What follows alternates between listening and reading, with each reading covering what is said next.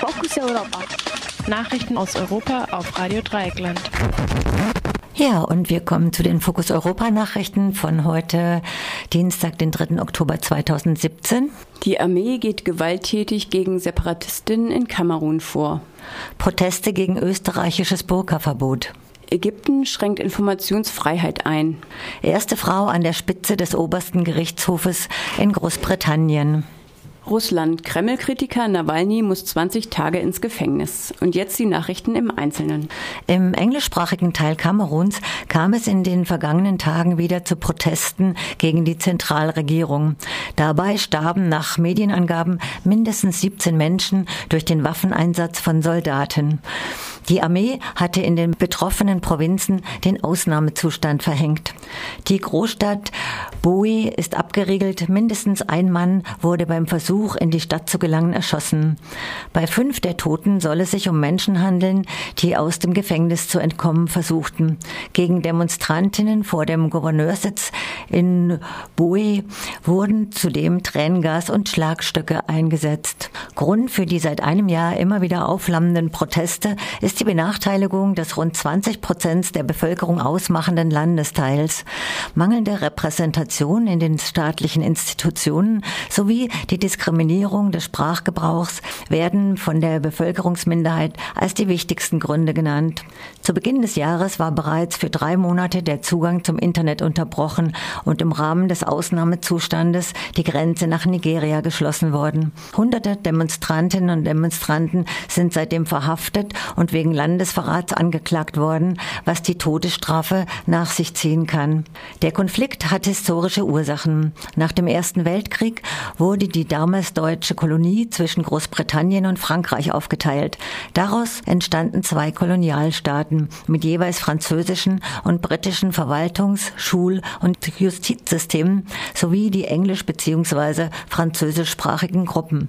Bei einer Volksabstimmung zur Unabhängigkeit sprachen sich 1961 die anglophonen Westkamerunerinnen und Kameruner für eine Wiedervereinigung beider Landesteile aus, allerdings nur unter der Voraussetzung, ein föderales System mit weitgehenden Autonomierechten einzuführen. Dieses System wurde bereits 1972 wieder eingeschränkt und letztlich vom nach wie vor regierenden autokratischen Alleinherrscher Paul Biya 1984 völlig abgeschafft.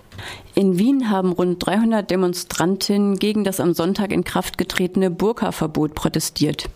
Eine Teilnehmerin sagte gegenüber der Nachrichtenseite Euronews, das Gesetz ist furchtbar. Zunächst einmal denke ich, es ist nicht verfassungsgemäß.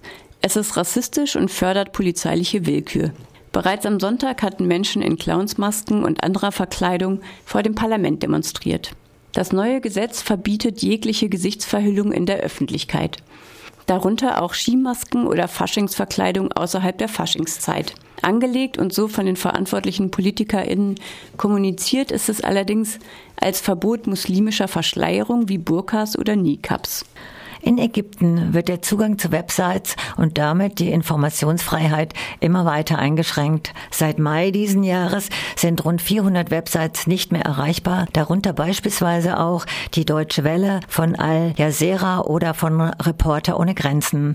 Zusätzlich zur Sperrung auch ausländischer Internetangebote ist ein Gesetz in Arbeit, das die Existenz ägyptischer Websites regeln soll.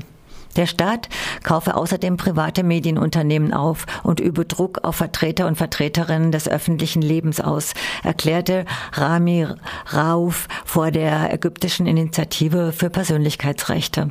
Damit wolle er, Zitat, alle Formen von Meinung, Information und Selbstorganisation der Menschen kontrollieren. Zitat Ende so Rauf.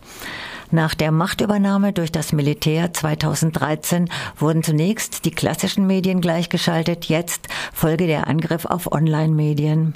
Dabei richtet sich das Vorgehen nicht nur gegen die Anbieterinnen und Anbieter von Nachrichten, sondern auch gegen die Bereitstellung von Hilfsmitteln wie beispielsweise VPN-Client-Diensten, die Netzsperren zu umgehen helfen. Laut der ägyptischen Gesellschaft für Gedanken- und Meinungsfreiheit waren rund 200 der 400 gesperrten Websites die Internetadressen solcher Anbieter. In Großbritannien ist erstmals eine Frau für die Spitze des obersten Gerichtshofes ernannt worden. Am Montag wurde Brenda Hale als Präsidentin des Supreme Court vereidigt. Gleichzeitig nimmt auch erstmals eine zweite Richterin ihren Platz im zwölfköpfigen Gremium ein. Hale war bereits 2004 als erste Richterin in den Supreme Court aufgenommen worden und dort bislang die einzige Frau. Überhaupt hat das Gremium ein Problem mit Diversität. Neben seit gestern zwei Frauen sitzen dort zehn Männer. Es gibt kein einziges schwarzes Mitglied und keinen Richter aus einer anderen Minderheit des Landes. Auch die britischen Regionen sind nicht gleichmäßig vertreten.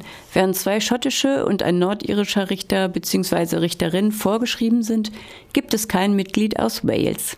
Der Supreme Court ist die letzte Rechtsinstanz in Großbritannien.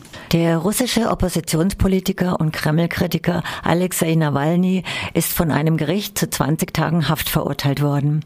Grund dafür war eine angeblich nicht genehmigte Demonstration in Nischni Novgorod, zu der Nawalny online aufgerufen hatte. Nawalnys Verteidigerinnen und Verteidiger erklärten, die Genehmigung sei zunächst erteilt und dann entzogen worden. Der Politiker, der sich als Bekämpfer von staatlicher Korruption inszeniert, war bereits vor der Abreise in Moskau festgenommen worden. Nawalny hatte im Mai und Juni diesen Jahres bereits landesweite Proteste gegen Korruption und gegen die Regierung organisiert. Zusammen mit Streiks, beispielsweise der Lkw-Fahrer, waren dies seit Jahren die größten Proteste in Russland.